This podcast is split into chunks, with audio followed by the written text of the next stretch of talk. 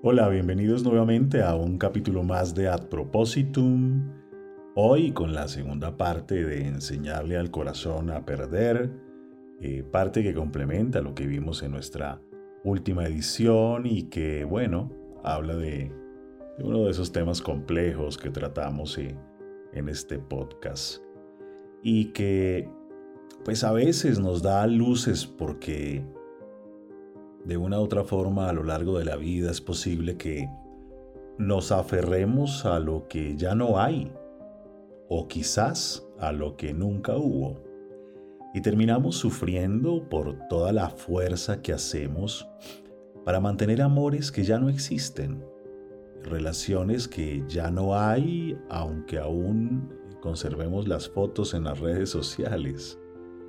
Nos resistimos Hacemos fuerza por intentar no dejar partir algo que, que quizás partió hace mucho tiempo.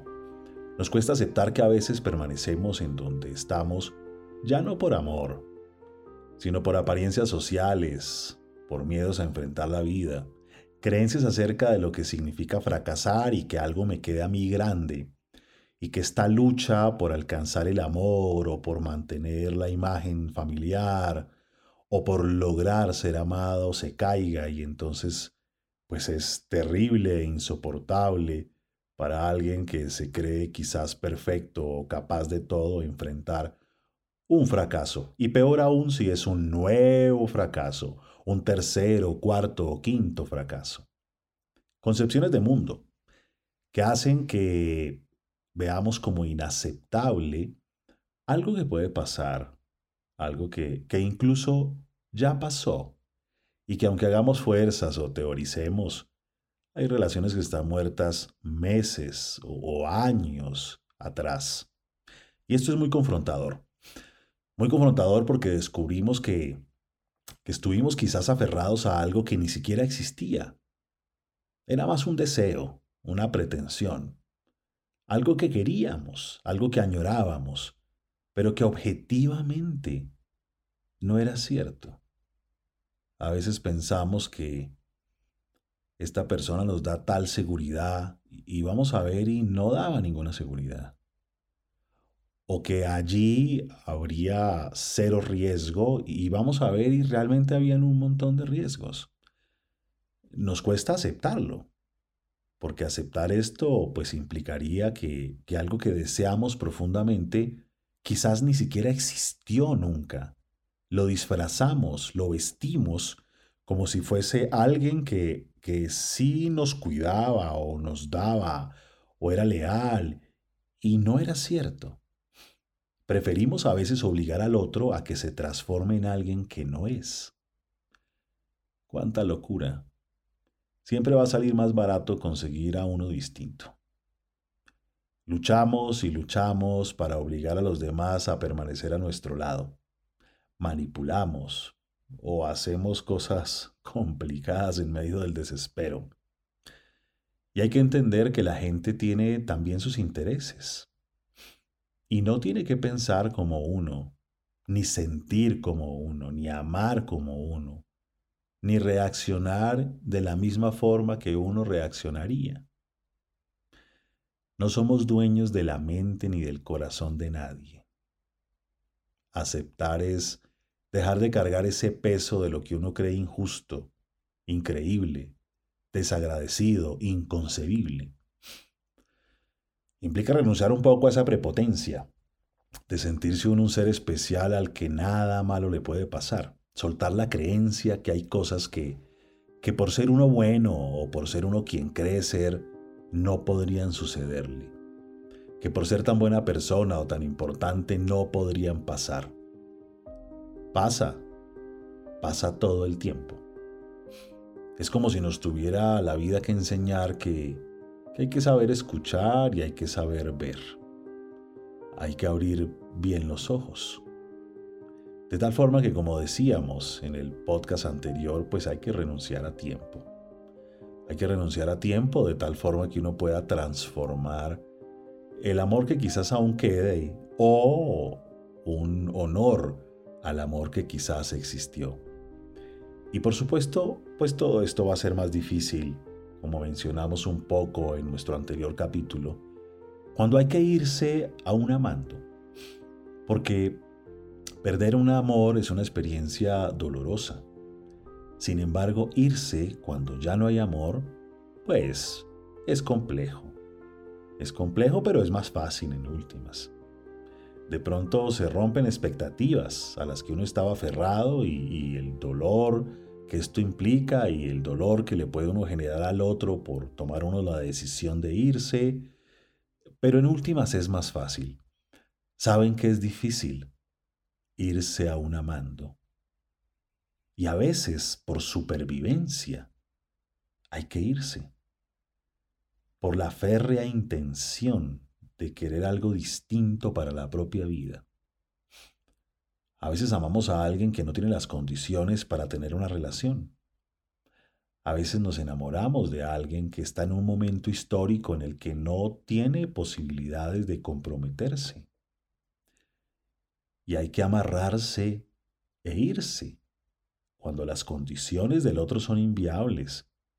Hay que aprender a dejar ir, aunque duela aunque se afecten nuestros planes. A veces hay que dejar que la gente viva como quiere vivir y que asuma las consecuencias de la manera como quiere vivir. Y que quizás se dé una vuelta, se desarrolle, enfrente temores o cosas. Quizás enfrentará todo eso y halle otra relación, no necesariamente con uno. Pero hay que tener buen amor propio y, fortaleza para saber que vamos a hacer algo que nos va a doler, porque irse amando es difícil. Pero a veces hay que elegir entre dejar ir a alguien a quien se ama y seguir viviendo. Y hay que tomar la decisión. A veces también se queda uno ahí más por los disfraces de los miedos al fracaso de una relación los miedos a las crisis o a reiniciar de nuevo o al qué dirán de la familia o al qué dirán de la sociedad. Cuando te das cuenta pasaron unos años y ahí, con una vida mediocre, con una vida triste, el sufrimiento de dejar partir en realidad dura el tiempo que uno puede gastarse en aceptar que aquellas cosas valiosas que estuvieron algún día quizás o que uno se imaginó no van a continuar o sencillamente ahí no está. Muchos de ustedes conocen esta famosa frase mía de, si quieres dejar algo que amas, debes dejar lo que amas de hecho. Y no centrarse uno en lo que odia. Uno no extrañará lo que odia. Uno se queda ahí por lo valioso que hubo o por lo valioso que uno creía que había. Incluso si hace rato no está. Soltar duele. Duele incluso físicamente. Hay vacío, frío, falta de aire a veces. Así es que nuestra mente necesita aliviarnos y darnos buenos argumentos para cargar ese sufrimiento, para que aparezca la calma nuevamente. Pues bien, si quieres soltar algo que amas, pero que ya no puede ser, quizás te sirvan algunas de estas sugerencias. Empieza por hacerte las preguntas correctas para que tu cabeza esté tranquila. Conversarlo con otros puede a veces ayudar a que las preguntas no sean otros autoengaños. Por supuesto hay que saber con quién conversarlo, porque todo el mundo opina. Hay que buscar gente sensata, gente que quizás evite ciertos juicios, con la que puedas contrastar las mentiras o autoengaños que tu papá o tu mamá como un sonido en la cabeza mencionan, o la sociedad como un sonido en la cabeza mencionan. A ver qué es qué. A veces para irse lo ideal es poder quedar uno con la sensación de estar a paz y salvo. Es decir, con la sensación de no tener ninguna deuda, de haber saldado todo lo que se adeudaba. Tratar de haber dado la lucha, tratar de haber intentado lo mejor, porque irse con la sensación que quizás o que faltó es complejo. Por supuesto hay que revisar con sensatez si son autoengaños de la cabeza, porque a veces ya se ha hecho de todo y la cabeza sigue pensando que todavía falta un poco más. Perdemos tiempo y nos desgastamos buscando culpables. A veces el odio parece útil a corto plazo, pero el odio no mantiene la decisión en el tiempo. El odio pasa. La queja por algo que uno cree que le hicieron a uno, pues es falta de aceptación que ya pasó. Y duele, pero ya pasó. Quejarnos puede ser justo, por supuesto, pero cuando uno se queda en la queja, se detiene el tiempo. La vida pasa volando y de tanto uno quejarse, permanece en el pasado. Hay que quejarse un ratico, pero no quedarse ahí. Porque la vida no es siempre como uno quiere. La vida es lo que es y lo que hacemos con ella. Que no se te pase la vida reclamando la injusticia que crees vivir. Que no te llegue la muerte sin haber vivido por quedarte atrapada o atrapado en lo que debía haber sido y no fue. La vida es lo que hacemos con ella. Hay que recordar que uno puede amar a alguien, pero eso no quiere decir ni obliga a que uno deba ser su pareja. Amar no implica pasar la vida al lado de alguien. Es legítimo amar a alguien y aceptar que no se puede ser pareja. No hay que olvidar que para soltar lo que uno ama, ya sabemos, ¿no? Hay que soltar lo que uno ama de ello. Hay que aceptar también de frente todo lo que uno extrañará. Por más malo que haya sido el final, quizás hubo cosas buenas. Y a veces uno se hace el inmune o el fuerte. Y aquello que uno extraña se puede convertir en una excusa o en un autoengaño para volver. Es mejor de frente aceptar lo que uno va a extrañar y aceptar que eso ya no va a estar más. Porque hay que cerrar todas las ventanas abiertas que uno deja para dar una oportunidad más. A veces la décima oportunidad, la doceava oportunidad. Hay que recordar que hay cosas que ya ha hecho uno una y otra vez para dejar de mentirse. Y si puedes, vete con absoluta gratitud. Quien se va peleando suele aparecer a pedir perdón después. Quien se va tirando la puerta y golpeándola después tiene que volver a pedir disculpas. Pero quien se va agradecido por lo que se aprendió, agradecido, agradecido por lo que se creció, difícilmente eh, vuelve. Es sabio tomar la decisión de hasta cuándo o hasta dónde se queda uno en un proyecto. Por más que al empezarlo o en algún momento uno haya querido que sea para siempre. Sacar adelante lo que uno ama implica coraje, implica valentía, pero también la humildad para reconocer cuando tal camino ya no se excede o simplemente ya uno no quiere eso en la vida y, y de pronto ya llegó al final del camino. No todo se acaba. A veces, como hemos dicho, se transforma. A veces uno puede iniciar nuevos proyectos, incluso con la misma persona, solo que en un rol distinto. No es tan fácil, por supuesto. Lo que pasa es que para iniciar un nuevo proyecto hay que soltar el anterior. Y eso a veces duele.